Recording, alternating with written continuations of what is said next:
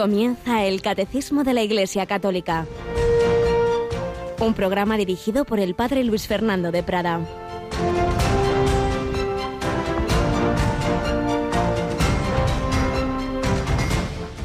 ¿Qué es más fácil? ¿Decir tus pecados te son perdonados o decir levántate y echa a andar? Pues para que veáis que el Hijo del Hombre tiene potestad en la tierra para perdonar pecados, entonces dice al paralítico, ponte en pie, coge tu camilla y vete a tu casa. Alabado San Jesús, María y José, muy buenos días en este primer día del mes de julio de 2021, un día que nunca más se repetirá, un día que el Señor nos concede, un día que podemos aprovechar o perder, aprovechar si nos acercamos más a Dios, si crecemos en fe, esperanza, caridad, si hacemos el bien al prójimo, si derramamos ese amor y misericordia que recibimos del Señor, si dejamos el mundo mejor de como lo encontramos, si esta noche hay más paz y alegría alrededor, porque hemos sonreído, porque hemos servido, porque hemos acogido, si hemos acudido al Señor sobre todo para que sane las heridas de nuestra alma y enseguida ay, esta enfermedad, ay, Señor, cuánto rezamos por nuestra salud corporal. Es lógico, es lógico, lo llevamos es, parte de nuestro ser, sí, pero se nos olvida que más importante es la otra. Por eso, cuando a Jesús le presenta a aquel paralítico, empieza por lo principal, tus pecados te son perdonados. Y cuando ve que, que piensan que está blasfemando porque no creen en su divinidad, solo Dios puede perdonar pecados, es cuando dice esta palabra, que es más fácil eso o hacer un milagro en el cuerpo. Bueno, pues hago el milagro en el cuerpo para que veáis que puedo hacer también lo otro, que también puedo perdonar los pecados. Y eso es lo principal. Pocas intenciones hacemos, que hacemos, pero no todas las que deberíamos por la conversión, por la santificación, muchas por la salud, por el trabajo, por, por el éxito de aquí y de allá. Pues vamos a pedir al Señor esa visión de fe, que lo principal es que nuestro corazón, nuestro corazón está compasado con el de Cristo. Terminábamos ayer el mes del corazón de Jesús, pero empezamos el de julio con buen pie, con buen corazón. Yolanda, buenos días. Muy buenos días, Padre. Con buen corazón y esta noche ese corazón de Cristo vamos a exponerlo en nuestra capilla, ¿verdad? Sí, a las 11 eh, de la noche, las 10 en Canarias, tendremos esa hora santa desde la capilla de los estudios de Radio María aquí en Madrid y que también los oyentes van a poder seguir a través de las imágenes en nuestra web www.radiomaria.es. Pues ya lo sabéis, esta noche entramos de esa manera en el primer viernes de mes, que es ya mañana, día en que se nos invita especialmente no solo a la oración, a la comunión, esa comunión reparadora de los primeros viernes de mes, siempre es bueno también la confesión, precisamente eh, de ello habla este Evangelio que acabamos de leer, porque después de lo que he leído, dice que el paralítico se puso en pie, se fue a su casa. Al ver esto, añade San Mateo, la gente quedó sobrecogida y alababa a Dios que da a los hombres tal potestad. Y dicen los escrituristas que seguramente San Mateo ahí está dando a entender cómo ese poder de perdonar pecados ha pasado a la Iglesia. Como Jesús les dijo a los apóstoles en la tarde de Pascua, a quienes perdonéis los pecados, les quedan perdonados. Pues sí, es conveniente también preparar esa comunión del primer viernes de mes una confesión que siempre conviene que al menos sea mensual, mejor aún si es más frecuente, pero al menos mensual es una buena, un, un mínimo, digamos, de buena vida cristiana. Y penitencia, día los viernes y en particular primer viernes de mes, día en que se nos invita a unirnos todas las Radio Marías del mundo, se invita a los oyentes a cuidar la penitencia, el ayuno, en fin, según, claro, las posibilidades de cada uno, según el camino personal de cada uno, la salud, etcétera, pero siempre es bueno esa mirada al crucificado. Y el sábado tenemos, tienen en Bilbao día de fiesta, pero que es día de la Iglesia Universal porque cada diócesis es parte de la única Iglesia católica. Nos vamos a esa una catedral que aunque está en Bilbao se llama de Santiago, la catedral de Santiago Apóstol, y allí qué tienen, qué vamos a compartir. Pues vamos a compartir un momento de gozo, que es la toma de posesión de Monseñor Joseba Segura como obispo de la diócesis de Bilbao, a partir de las 11 de la mañana, las 10 en Canarias. Dos grandes eventos, esta noche la hora santa, que por cierto recordad que ya está cerrado. Las intenciones de oración que se puedan poner al pie del altar, hoy por favor no llaméis, para eso se, se, se atascan los teléfonos y ya no podemos hacerlo. Eso se cierra en la víspera, pero el Señor lo sabe y también podéis, quien quiera poner en, en el Facebook, en las redes sociales, ahí sí que eh, está abierto todo, todo el día y, durante la misma hora santa hay quienes ponen ahí sus intenciones. Pero lo principal es llevarlas en el corazón, en ese corazón en el que Margarita María de Alacoque se abría el corazón de Cristo. Seguimos recogiendo pinceladas de la vida de esta santa, a la que precisamente el corazón de Jesús le pidió la hora santa. La hora santa y los primeros viernes de mes. Al corazón, el corazón de Cristo que habló con el corazón de Margarita María de Alacoque.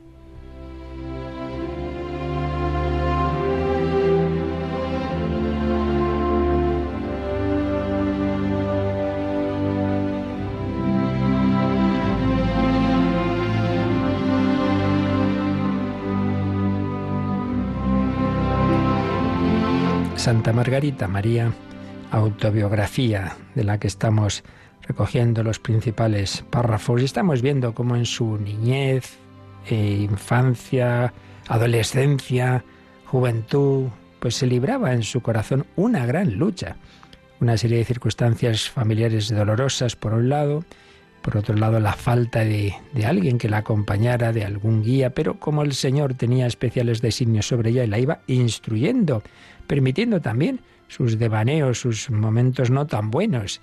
No, no, no pensemos que todos los santos desde el primer instante ha sido una línea recta, ¿no? Muchas veces ha sido un poco una montaña rusa, momentos mejores, momentos peores.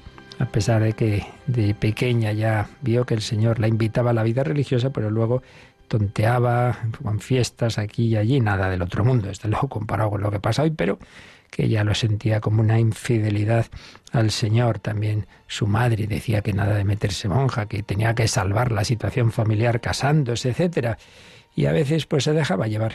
Pero el Señor seguía ahí. Qué batalla hay en cada uno de nuestros corazones. Una vida en la que el Señor desde el principio hasta el fin va a intentar atraernos, pero nunca nos va a forzar. Pues bien, nos cuenta esto. Pasados varios años entre todas estas penas, combates y otros muchos sufrimientos, sin otro consuelo que el de mi Señor Jesucristo, que se había constituido en mi Maestro y Guía, revivió el deseo de la vida religiosa tan ardientemente en mi corazón que me resolví a abrazarla a costa de cualquier sacrificio. De nuevo, pues vence esa gracia de Dios, esa llamada de Cristo, sobre esos otros momentos en que prefería olvidarse de aquello. Pero ay de mí, todavía no pudo cumplirse mi deseo sino cuatro o cinco años más tarde, durante cuyo tiempo, redoblándose por todas partes mis penas y combates, procuraba redoblar también mis penitencias, según me lo permitía mi divino Maestro. Esto indica Quiere decir, pues, que cuando nos cuenta esto, tenía unos 19 o 20 años. Entraría, me parece con 24 o 25 años entra en el monasterio. Así que la lucha siguió bastante tiempo. En aquella época era normal entrar, pues ya más joven en, el, en la vida religiosa. Me cambió mucho de conducta, haciéndome ver la belleza de las virtudes y especialmente de los tres votos de pobreza, castidad y obediencia, diciéndome que practicándolos se llega a ser santo. El Señor la iba instruyendo por ese camino. Mira, tú tienes esta vocación de la vida religiosa en la que son claves estas, estos consejos evangélicos que se prometen con voto. Pobreza, castidad y obediencia. Si uno los vive como se debe, claro, siempre movidos por el amor, que es la virtud suprema, se llega a la santidad para el que tiene esa vocación. Me hablaba así, porque al rezarle le pedía en mis oraciones que me hiciese santa. Eso debemos pedir todos. Como casi no leía otro libro que el de la vida de los santos, yo decía al abrirlo, me conviene elegir una, una vida muy fácil de imitar para poder hacer lo que hizo y llegar a ser santa como ella. Así cuando leía vidas de santas religiosas decía, este, este camino quiero yo. Pero me llenaba de desolación ver que yo ofendía tanto a mi Dios y yo pensaba que los santos no la habían ofendido como yo, o al menos que si algunos lo habían hecho, habían pasado después el resto de su vida en la penitencia. Muchas veces, veis, tenemos esta misma idea. Dice, no, los santos nunca han ofendido a Dios. Pues hombre, no es verdad. Eh, ah, bueno, pero una vez que se arrepintieron, se arrepintieron ya todo recto. Pues tampoco es siempre verdad. Porque Santa Teresa, por ejemplo, hasta los 39 años, que ahí ya parece que hay un momento decisivo de entrega a Dios, pues se tuvo altibajos incluso siendo monja 20 años con tiempos de tibieza. Con esto ardía en vivos deseos de hacerla, la penitencia. Pero mi divino Maestro infundía en mí un temor tan grande de seguir mi propia voluntad, que desde entonces juzgué que nada le agradaría, aunque pudiese hacerlo, si no lo realizaba por amor y obediencia. Bueno, aquí tenemos otra enseñanza. Eh, leíamos el otro día que Santa Margarita hizo penitencias muy, muy fuertes. Claro, no tenía un director espiritual y hacía lo que le parecía. Entonces el Señor le hizo entender que la penitencia por sí misma no santifica, si uno no lo hace por obediencia y por amor. Y esto es importante. Yo sé de personas en la vida religiosa que les gustaría hacer esta penitencia, esta otra, y van y piden permiso a la superior, la superior, y dicen, no, no, no, no, no, no lo haga. Y mucho más valor tiene esa obediencia que el hacer la penitencia. A veces por razones de salud, por ejemplo, en conventos donde no se come carne, pero en un momento dado una persona dice, no, pues tienes que tomar carne, y le cuesta, le cuesta porque, porque no, yo, yo preferiría no tener que, pues, pues hay que obedecer. Y dicho sea de paso, esto podemos aplicarlo a la abstinencia que tan mínima que tenemos ya como ley y mandamiento de la Iglesia. Ay, pero ¿qué más da comer carne o un pescadito muy rico? Mira, si es que la penitencia no está en, en, la materialidad, sino en que obedezcas, hombre, en que seamos capaces de todos los miembros de la Iglesia tener algún gesto común, pues eso, obedecer, que eso es lo que menos nos gusta, no nos hace ninguna gracia. Ni siquiera hay que ponerse el cinturón de seguridad. Uy, hay que ponerse la mascarilla. Uy, no sé qué, que no, es que no nos gusta nada esto de obedecer. Bueno, pues esa es la principal penitencia, el, renunciar a nuestra voluntad, claro, no porque sí, sino a quien, eh, obedeciendo a quien representa a Dios, evidentemente, no a cualquiera. ¿Y qué más? ¿Qué más nos seguía diciendo? Dice, esto me inflamó en grandes deseos de amar al Señor y de hacer todas mis acciones por obediencia, pero no sabía cómo había que practicar ni lo uno ni lo otro. Me parecía un crimen decir que yo amaba, viendo que mis obras desmentían mis palabras. Pues de nuevo vemos que gracias a que, bueno, el Señor la iba instruyendo, pero indudablemente le, faltaba a la pobre eh, ese director espiritual que, al que poder consultar cada cosa, y por eso se armaba un poco de lío, o mucho de lío. Así que siempre intentemos, intentemos, pues, como en cualquier tema, un alumno pues necesita al profesor, un enfermo necesita al médico. Pues quien quiera avanzar en la vida espiritual también necesita su director espiritual. De hecho, como ya veremos más adelante, cuando llegó un momento clave en la vida de Santa Margarita María, entonces sí que el Señor le envió quien iba a ser su, su confesor y director espiritual clave, u otro santo, San Claudio de la Colombier. Pero eso ya llegará en su momento. Pedimos al Señor por intercesión de todos estos santos, que también nosotros, cada uno, donde el Señor nos haya puesto según nuestras, nuestro camino y nuestra vocación, respondamos a esa vocación que es así que es común a todos, a la santidad.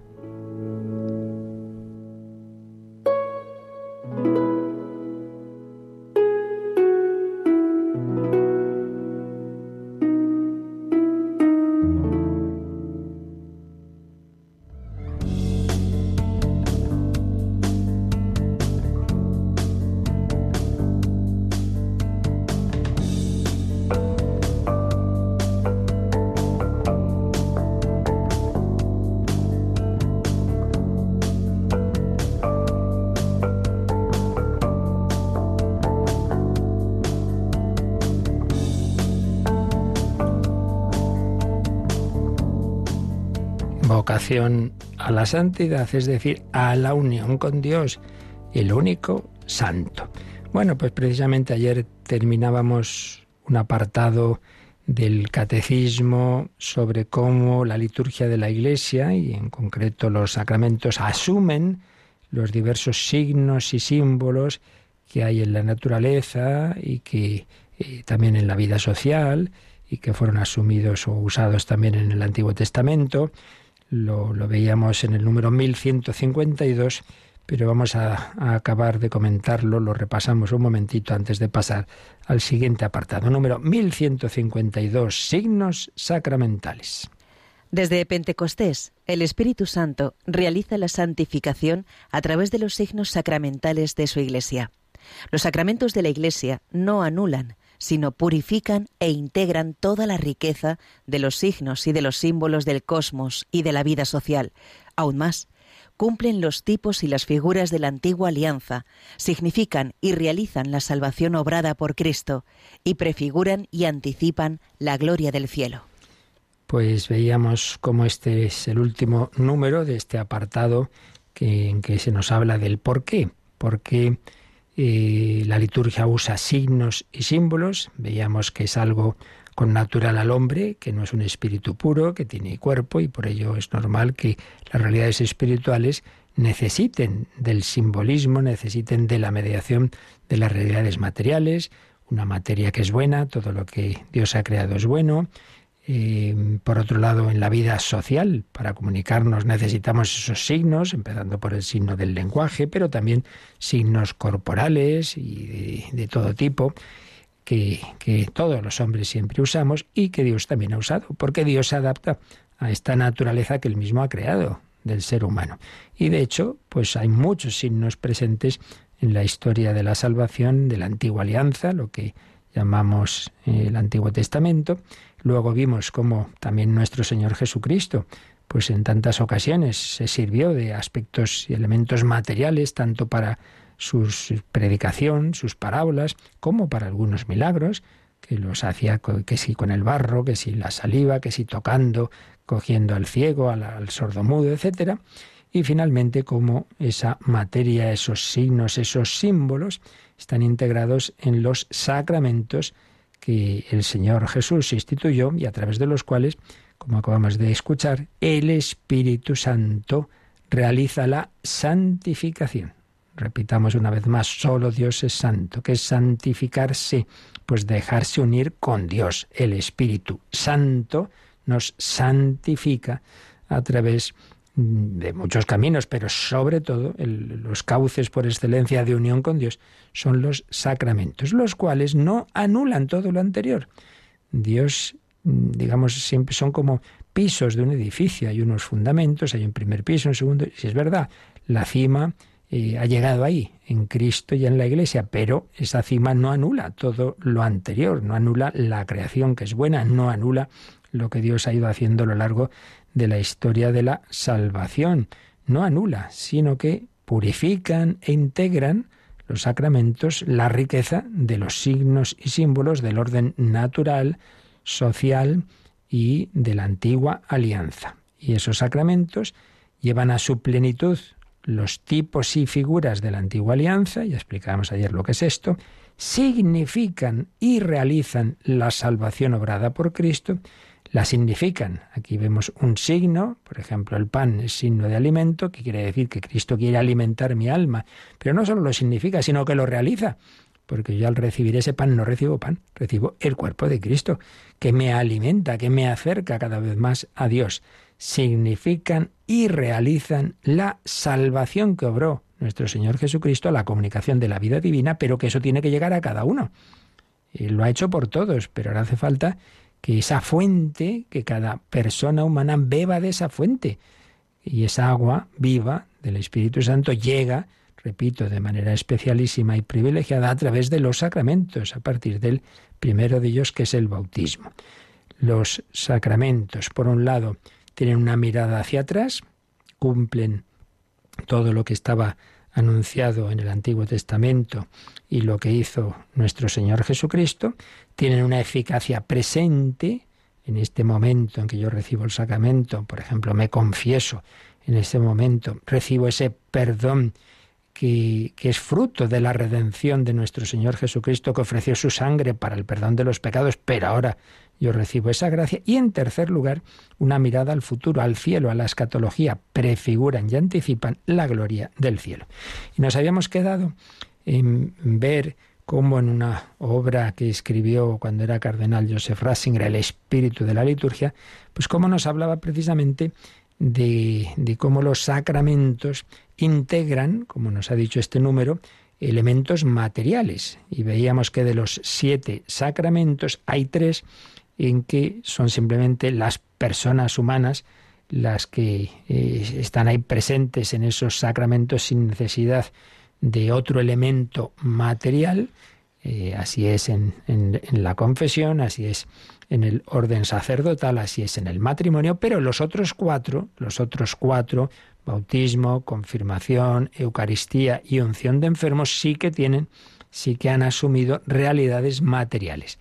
Y nos lo recordaba Joseph Ratzinger hablando del agua, que por un lado es símbolo de muerte, en la escritura, en el, la tradición judía tenía ese recuerdo, claro, el, mar que, siempre da, da, miedo, esas tormentas, pero en concreto se recordaba el mar rojo, que pudo haber sido donde hubieran muerto todos y fue al revés, es donde Dios los salvó. Entonces el agua, por un lado, es símbolo de muerte, de amenaza, de peligro, pero por otro lado de resurrección, porque, como digo, atravesaron el mar rojo, se salvaron de la persecución del ejército del faraón y fueron camino de la tierra prometida. Pues sí, el agua es símbolo de muerte y de vida. Bueno, pues en el bautismo morimos al pecado, desaparece lo negativo de nuestra vida, el pecado original, y si uno se bautiza de adulto, pues todo otro pecado, y por otro lado recibimos la vida divina, la vida de la gracia. También el agua nos recuerda esa escena impresionante de, de la lanzada que atravesó el corazón de Jesús, ese costado abierto del que salió sangre y agua símbolos del bautismo y de la Eucaristía. Pero después nos hablaba eh, cardenal, entonces cardenal Ratzinger, de estos otros tres elementos, aceite de oliva, pan de trigo y vino. Entonces nos indicaba que así como el agua es un elemento vital para toda la tierra y que está presente en todos los pueblos, que se adapta para ser en todo lugar la puerta de entrada en esa comunión con Cristo, en el caso del aceite de oliva, pan de trigo y vino son más bien dones típicos del ámbito mediterráneo. Y nos encontramos con esta tríada en el grandioso Salmo de la Creación, el Salmo 104, que es precioso. Y ahí es donde se da gracias a Dios por haber dado al hombre el alimento, y es donde viene esa expresión, y vino que le alegra el corazón, y aceite que da brillo a su rostro, y pan que le da fuerzas a partir del versículo 14 de ese Salmo 104, como veis aparecen estos tres elementos. Vino que le alegra el corazón al hombre. Se da gracias a Dios por ese vino, por el aceite que da brillo a su rostro y por el pan que le da fuerza. Son pues tres elementos de, de la vida y sobre todo de la vida mediterránea que son expresión de la bondad de la creación, en la que recibimos la bondad del mismo Creador y que ahora se convierten en dones de una bondad aún mayor una bondad que hace resplandecer nuestro rostro de una manera nueva. Fijémonos que dice el Salmo, aceite que da brillo a su rostro. Bueno, pues no olvidemos que Cristo es la traducción griega de la palabra Mesías, que significa ungido, ungido. Se ungían con aceite a los sacerdotes, reyes. Bueno, pues Cristo es ungido por el Espíritu Santo. El cristiano es ungido porque es unido a Jesucristo es incorporado a Cristo, somos hijos en el Hijo y somos ungidos a través del aceite, realmente ungidos por el Espíritu Santo, al que representa ese aceite que se nos infunde en el bautismo, en la confirmación, también en el orden sacerdotal, sí, sí, y por supuesto en la unción de enfermos, distintos tipos de, de aceites que a través de los cuales es un elemento material, pero ahí está el sacramento, a través de lo material actúa lo sobrenatural, una bondad divina que convierte el pan, el vino de la tierra en el cuerpo y la sangre del Redentor y ese aceite en, en instrumento del Espíritu Santo. Claro, hemos dicho que estos tres elementos son especialmente propios del mundo mediterráneo. Entonces se preguntaba Joseph Ratzinger. Bueno, hay quien dice, claro, entonces en otros contextos culturales habría que reemplazarlos por otros elementos, pero respondía, hombre, vamos a ver, en la confrontación entre cultura e historia, la primacía le corresponde a la historia. ¿Qué quiere decir esto? Que si de hecho el Hijo de Dios, hecho hombre, históricamente ha dotado a estos dones de la tierra de ese significado, pues hombre, debemos eh, usarlos, ¿no? no creernos más listos y decir, no, no, pues lo cambiamos por, en vez de, aceite de oliva o en, vez de, de vino, Coca-Cola. Pues mire, no. Hay una vinculación con la historia única de Dios con los hombres en Jesucristo. Encarnación no significa arbitrariedad, sino que nos liga más a la historia de entonces, que desde fuera puede parecer arbitraria. No lo es. Ha sido una historia querida por Dios la huella fiable que Él ha dejado en la tierra. Es la garantía de que no somos nosotros los que inventamos algo. Esto es fundamental. Aquí siempre vamos a lo mismo. Es el hombre el que decide las cosas, el que se inventa lo que hay que hacer, el que se, nos inventamos, decidimos cambiar la doctrina. Que nombre, que no es eso. Si lo hemos recibido, pues decidimos cambiar los signos que usó el Señor. Lo que usó el Señor, pues, pues nos fiamos de él más que de nuestra subjetividad es la garantía de que no somos nosotros los que nos inventamos algo, sino que realmente somos tocados por Él. Entramos en contacto con Él y por medio de la particularidad de un acontecimiento único, del aquí y ahora, salimos de la indeterminación del, del, mito. En el mito, pues bueno, ¿esto cuándo ocurrió? Pues, pues siempre y nunca, porque el mito pues, no, es algo que no ha ocurrido, es algo que los hombres inventan y, que concretan en figuras que no han existido. No es así. El cristianismo es religión absolutamente histórica. El Hijo de Dios, hecho hombre. Eso no es un mito. Es, nació en un sitio concreto. Eh, y, encontramos esa casa de San Pedro y ese cenáculo y ese Gesemaní. Eso es histórico. Y Cristo usó determinados elementos. No es que nosotros imaginamos. No, no. Cristo viene a nosotros con este rostro particular y así, mm, y es así también como nos une y nos hace hermanos más allá de las fronteras entre las culturas. Bueno, pues con esto terminamos este apartado en que hemos ido viendo eh, cómo mm, los sacramentos de la Iglesia incorporan diversos signos y símbolos y que todo ello tiene estos fundamentos tanto naturales como mm, en el sentido de signos de la naturaleza, como históricos, sociales y, concretamente signos asumidos por Cristo e instituidos por Él para la vida de la Iglesia. Vamos a terminar este apartado recordando lo que eh, escribía el Papa Francisco en la encíclica, la primera Lumen Fide, que como sabemos, y él mismo explicó, realmente en altísimo porcentaje estaba ya preparada por Benedicto XVI y se nota ciertamente ese trasfondo del pensamiento de este mismo gran sabio José Ratzinger, pero bueno, es encíclica del Papa Francisco. Y en el número 40 se habla de los sacramentos y la transmisión de la fe. Y nos dice lo siguiente. La Iglesia, como toda familia, transmite a sus hijos el contenido de su memoria. Esto es que los que gracias a Dios hemos tenido una familia normal, digámoslo así, pues hemos oído tantas veces historias de nuestros abuelos, el tío este hizo no sé qué, pasó cuando la guerra no ocurrió esto, lo otro. Bueno, pues también la Iglesia transmite a sus hijos el contenido de su memoria. ¿Cómo hacerlo de manera que nada se pierda? Y más bien todo se profundice cada vez más en el patrimonio de la fe, mediante la tradición apostólica conservada en la Iglesia con la asistencia del Espíritu Santo. Y así tenemos un contacto vivo con la memoria fundante. Lo que los apóstoles transmitieron comprende todo lo necesario para una vida santa y para una fe creciente del pueblo de Dios. Y así la Iglesia, con su enseñanza, su vida, su culto, conserva y transmite a todas las edades lo que es y lo que cree. La tradición no simplemente son las verdades, ¿eh? sino lo que la Iglesia ha transmitido con su vida, con su culto, con sus celebraciones. Y entonces explica. En efecto, la fe necesita un ámbito en el que se pueda testimoniar y comunicar, un ámbito adecuado y proporcionado a lo que se comunica. Para transmitir un contenido meramente doctrinal, una idea, quizás sería suficiente un libro o la reproducción de un mensaje oral. Pero lo que se comunica en la Iglesia, lo que se transmite en su tradición viva es la luz nueva que nace del encuentro con el Dios vivo, una luz que toca a la persona en su centro, en el corazón, implicando su mente, su voluntad y su afectividad, abriendo las relaciones vivas en la comunión con Dios y con los otros. Esto es muy importante. El cristianismo no es una ideología. Si fuera una mera ideología, bueno, pues con un libro, cojo un libro, lo leo y ya me he enterado. No, no, no, no, no, es toda una vida, una vida que toca al ser humano entero, toda su psicología. Mente, voluntad, afectividad, como ayer decíamos. Pues bien, para transmitir esa, esa vida, esa riqueza, no basta un libro.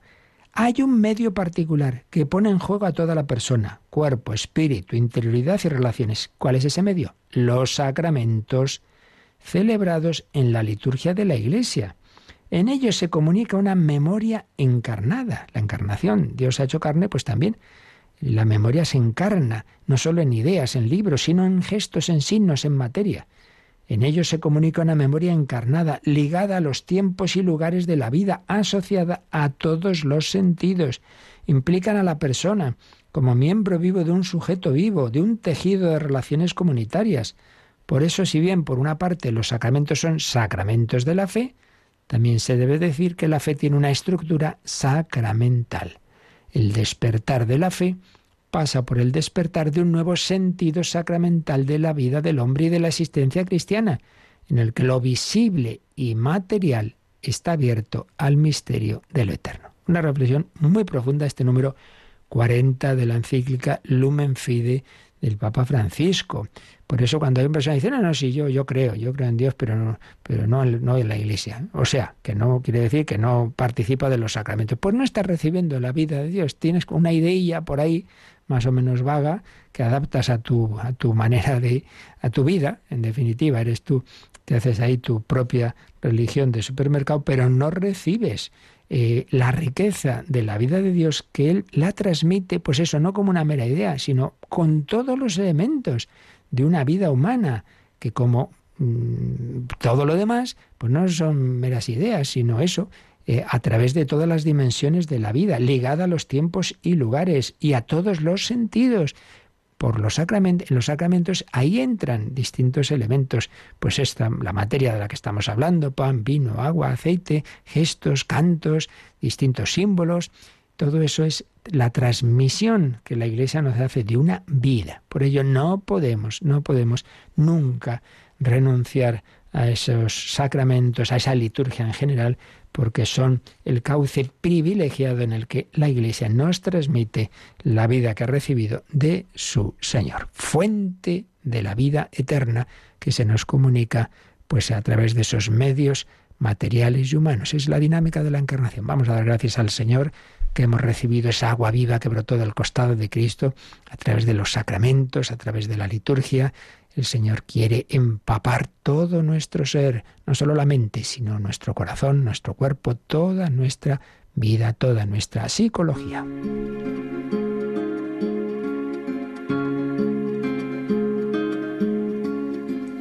Fuente de la vida eterna, de ti quiero yo beber, muestra el corazón abierto, déjame saciar mi ser fuego de misericordia, que consumes mi pecado, enciéndeme con tus llamas, escóndeme en tu costado, corazón de Jesucristo, fuente eterna del amor, quiero estar abraza mi corazón.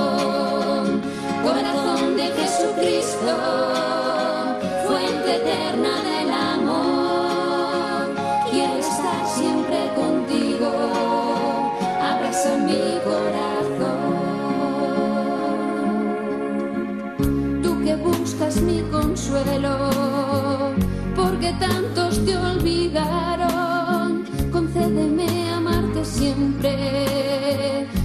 que nunca te amaron.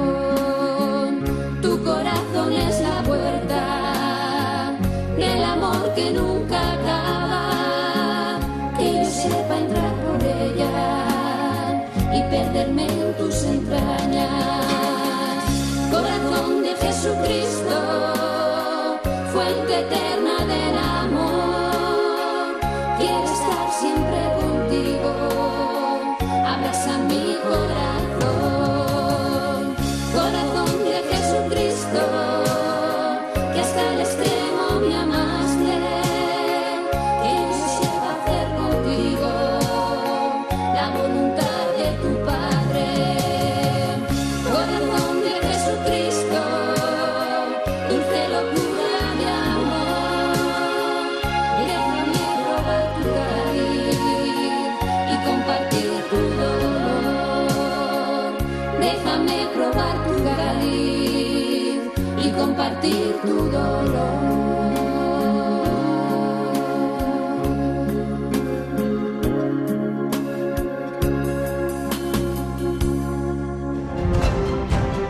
Conoce la doctrina católica.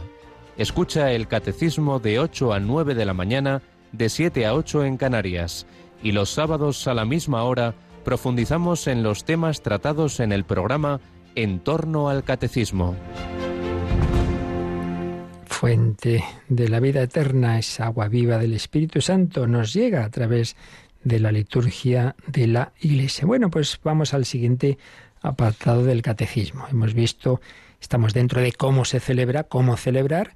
Hemos visto este apartado titulado Signos y símbolos, todo esto que hemos estado diciendo de cómo la liturgia de la Iglesia asume tantos signos y símbolos naturales y, del Antiguo Testamento y usados por nuestro Señor. Y ahora el siguiente apartado se titula Palabras y acciones, precisamente lo que acabamos de leer de la encíclica Lumen Fide ya nos ha introducido en esto, palabras y acciones. Hay palabras, hay doctrina, pero hay acciones, porque repetimos, el cristianismo no es una, un mito, no es una mera ideología, no es un gnosticismo, sino que es una vida y una vida divina y humana. Y eso implica todo el ser, todas las realidades de la persona y por tanto acciones, acciones de Dios y acciones del hombre. Bueno, pues es lo que nos va a decir el número 1153 que nos lee ahora Yolanda. Toda celebración sacramental es un encuentro de los hijos de Dios con su Padre, en Cristo y en el Espíritu Santo, y este encuentro se expresa como un diálogo a través de acciones y de palabras. Ciertamente las acciones simbólicas son ya un lenguaje, pero es preciso que la palabra de Dios y la respuesta de fe acompañen y vivifiquen estas acciones a fin de que la semilla del reino dé su fruto en la tierra buena.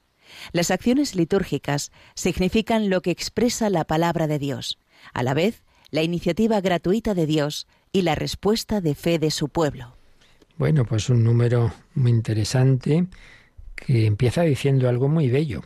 Toda celebración sacramental y en general litúrgica, podríamos añadir, es un encuentro de los hijos de Dios con su Padre en Cristo y en el Espíritu Santo. Ya solo con esto tendríamos bastante para meditar hoy.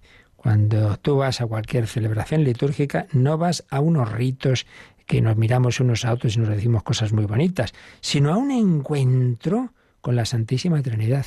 ¿Cómo? Bueno, pues en Cristo, Dios que se ha hecho hombre, camino, verdad y vida, movidos por el Espíritu Santo que nos mete en ese ascensor que es el corazón de Cristo, que a su vez nos lleva al Padre. Quien me ha visto a mí ha visto al Padre. Voy a un encuentro con mi Padre Dios y le rezo, Padre, Papá, Padre nuestro que estás en el cielo, pues yo no encuentro con Jesucristo, alma de Cristo, santifícame, cuerpo de Cristo, sálvame, pues yo no encuentro con el Espíritu Santo, ven Espíritu Santo, llena los corazones de tus fieles. Estamos llamados a relaciones personales. Yo no hablo con Dios en general, hablo con las personas divinas, con el Padre, con el Hijo, con el Espíritu Santo. Un encuentro de los hijos de Dios con su Padre en Cristo y en el Espíritu Santo. Primera afirmación. Segunda, este encuentro se expresa como un diálogo a través de acciones y de palabras, pues como en una familia, como en una familia, acciones y palabras. Va la mamá a despertar al niño, pues le da un beso y se le abraza y le dice, venga niño, para arriba. Acciones y palabras, no solo palabras. Venga, para adelante. No, hombre, no solo palabras, sino gestos, ¿no? Despedir por la noche. Buenas noches, hombre, pues da un besito a tus papás, ¿no? Acciones y palabras, acciones y palabras, como en el amor dice San Ignacio en la última meditación de ejercicios espirituales que llama contemplación para alcanzar amor, dice, el amor se debe poner más en las obras que en las palabras. Ojo, se debe poner más. Primero, no dice que el amor sea sin más ni obras ni palabras. El amor es una realidad misteriosa que de dos hace uno en el afecto, pero se manifiesta en obras y palabras. Hombre, más seguras, más seguras son las obras. Las palabras son más fáciles de decir, pero también hay que decir palabras. Hay personas, entonces suele achacar más a los, a los hombres, a los varones, ¿verdad? Que sí son buenos, hacen cosas buenas, pero no son capaces de decir te quiero y tal, hombre. Y viceversa, no basta con decir muchas palabritas, obras y palabras. Bueno, pues eso pasa en la liturgia. Dios nuestro Señor, bueno, en la liturgia y en toda la revelación. Dios en primer lugar ha actuado, vaya que sí, lo primero ha actuado, nos ha creado, nos ha redimido, pero también nos ha dicho palabras. Dios hace y, y, y habla. Y también así se nos, se nos dice de Jesús comenzó a obrar y a predicar, pero en primer lugar a obrar. Y eso pasa en la liturgia. No son solo palabras, no son solo lecturas, ni son solo acciones, son las dos cosas, son las dos cosas. Por eso dice que este encuentro se expresa como un diálogo a través de acciones y de palabras. Ciertamente, las acciones simbólicas son ya un lenguaje. Estoy viendo, ay, mira, el sacerdote coge al niño y le echa agua. ¿Esto qué significa? Bueno, ahí hay un, pues lo que hemos estado viendo esto eh, anteriormente, ¿no? Un lenguaje simbólico. Hombre, sí, pero hay que, hay que explicar eso. Por eso dice, es preciso que la palabra de Dios y nuestra respuesta, la respuesta de fe, acompañen y vivifiquen estas acciones. Por eso, en todo sacramento, debe haber, aunque sea a veces en una proporción pequeñita, palabra de Dios. Siempre, siempre. Incluso en la, confesión, que esto a veces, como vamos deprisa, muchas veces eh, queda muy reducido al mínimo, pero siempre hay, una, siempre hay una palabra de Dios, al menos lo que es la propia fórmula de la absolución incluye, pero siempre conviene pues una frase, Señor, tú lo sabes todo, tú sabes que te amo, no he venido a llamar a los justos sino a los pecadores y sobre todo si se hace una celebración ya comunitaria, pues se hacen lecturas, etcétera. Y por supuesto en todos los demás sacramentos, no digamos en la Eucaristía, pues eh, eh, lectura una o dos según sea festivo o no, el salmo, siempre hay palabra de Dios, palabra de Dios y respuesta de fe, el cuerpo de Cristo. Amén, lo creo. Este es el Cordero de Dios que quita el pecado del mundo. Señor, no soy digno. Una frase que, que aparece en el Evangelio. Así pues, acciones y palabras. Y por supuesto la palabra más importante que es la de Dios, a la que nosotros respondemos. Las acciones simbólicas son ya un lenguaje, pero es preciso que la palabra de Dios y la respuesta de fe acompañen y vivifiquen estas acciones a fin de que la semilla del reino dé su fruto en la tierra buena. La semilla de la palabra de Dios de, de por sí, claro, es, es, buena y da fruto, pero claro, también depende de la tierra en la que cae, como explica la parábola del sembrador. Las acciones litúrgicas significan lo que expresa la palabra de Dios.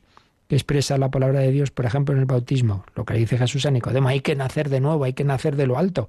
El Espíritu Santo nos da una nueva vida, sí, pero esa palabra se concreta eh, con esa agua que se derrama sobre el que es bautizado.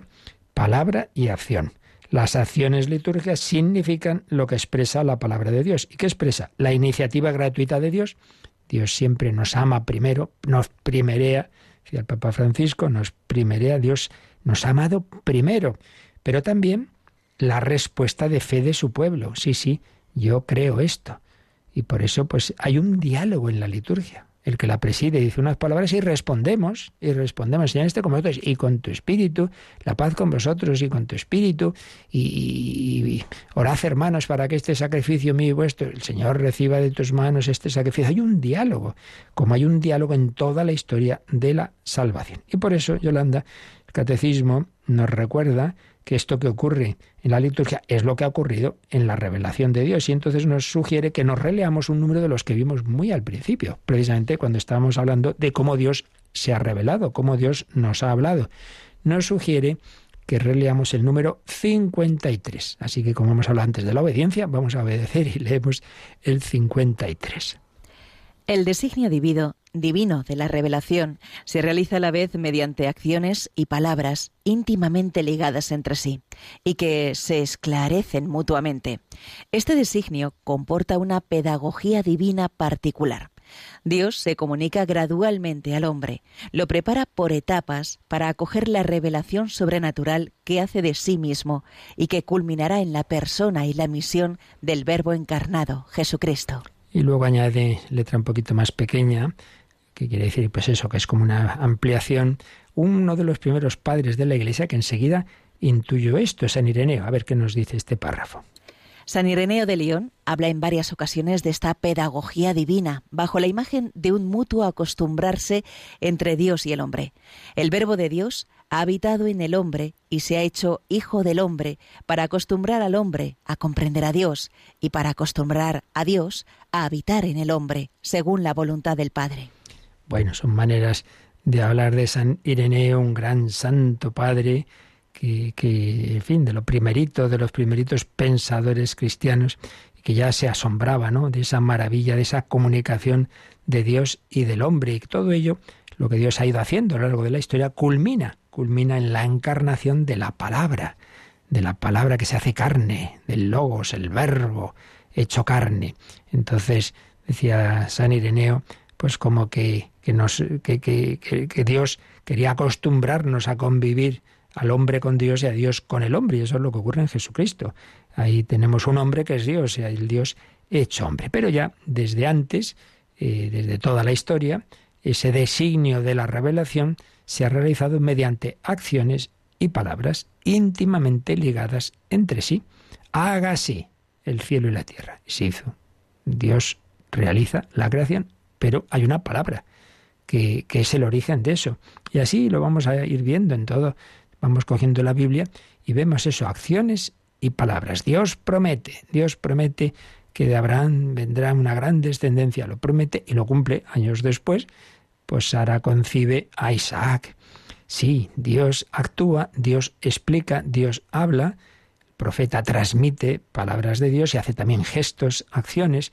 Es una pedagogía divina. Y también dice que Dios se comunica gradualmente al hombre. Esto que tantas veces nos desconcierta de pasajes del Antiguo Testamento y dice, uy, madre mía, qué, qué brutos, qué cosas hacían. Bueno, esa gradualidad de que el Señor ha ido poco a poco educando a una humanidad muy herida por el pecado. Y bueno, pues como hace un profesor, un buen maestro, un pedagogo, no se puede hacer todo de golpe, no se puede inculcar todo de golpe.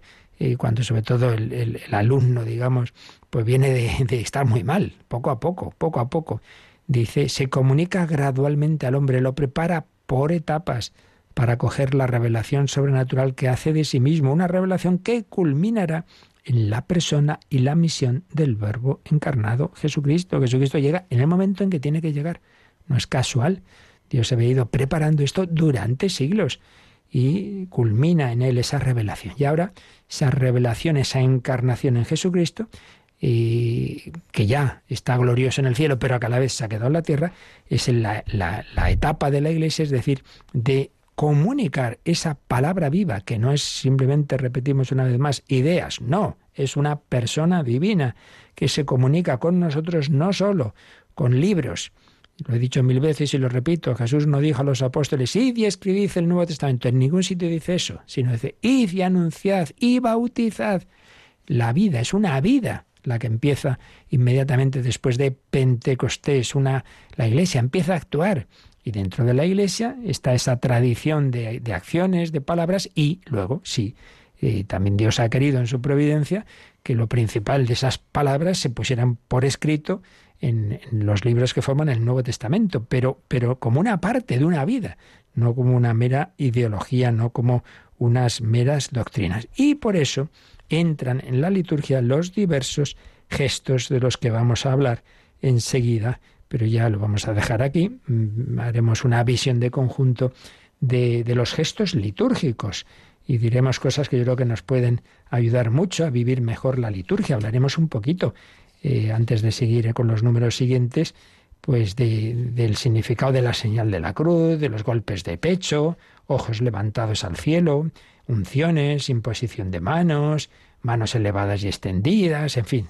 distintas formas en que las manos entran en la liturgia, las posturas, etcétera, etcétera. Pero bueno, lo dejamos aquí, pedimos al Señor que seamos muy agradecidos a cómo Él se nos comunica, a toda nuestra psicología, a todo nuestro ser. Nada es inútil, Dios se sirve de todo para que recibamos la vida divina, para que glorifiquemos a, a ese Dios que, que, se, que se ha adaptado a nuestra forma de ser. Dios tiene esa misericordia como buen catequista, como buen maestro, pues se adapta a cada uno de nosotros. Pues que aprovechemos todos esos regalos del Señor, que vivamos la liturgia, que acudamos a los sacramentos, donde recibimos la vida divina. Pues lo pensamos un poquito y si tenéis alguna cuestión, alguna consulta de este u otros temas, todavía nos quedan unos minutos para ello.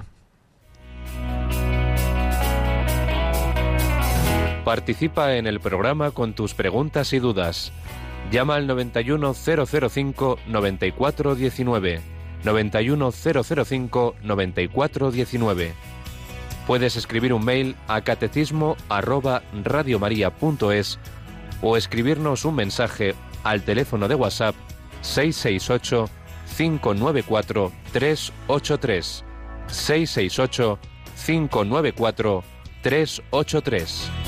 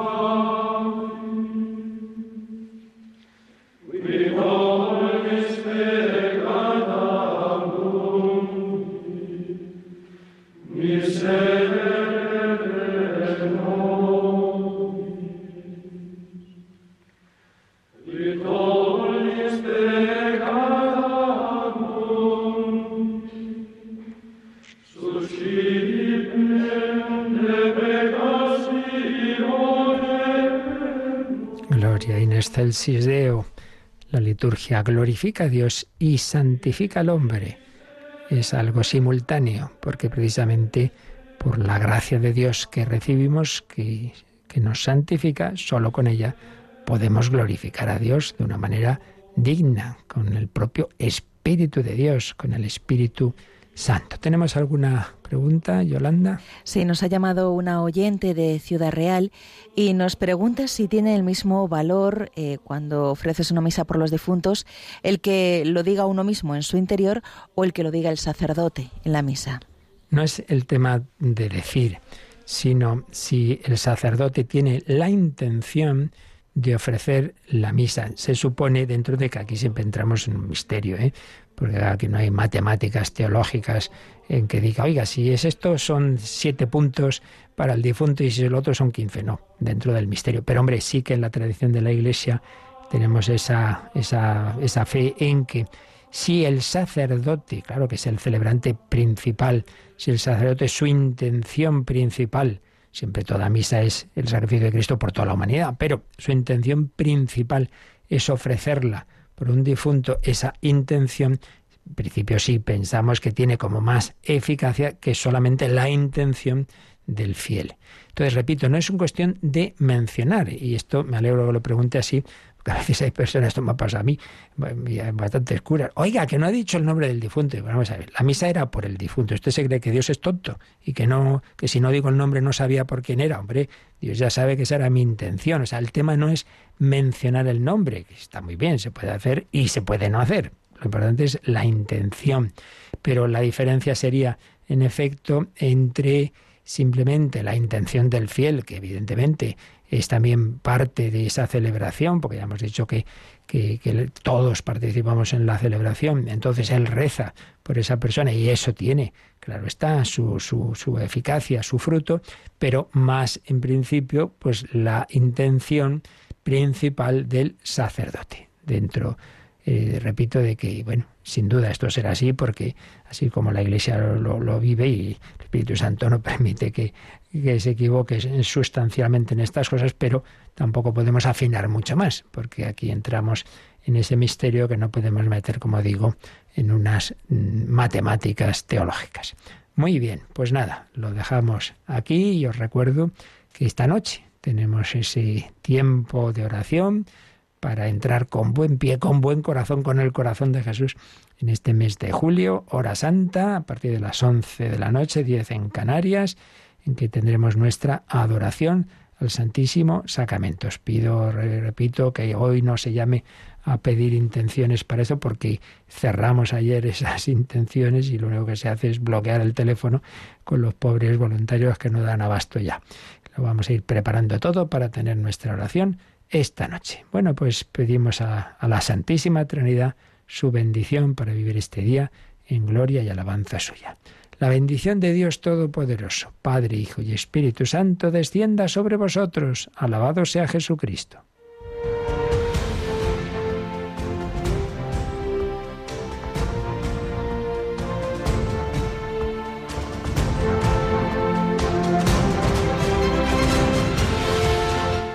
Han escuchado en Radio María el Catecismo de la Iglesia Católica. Un programa dirigido por el Padre Luis Fernando de Prada.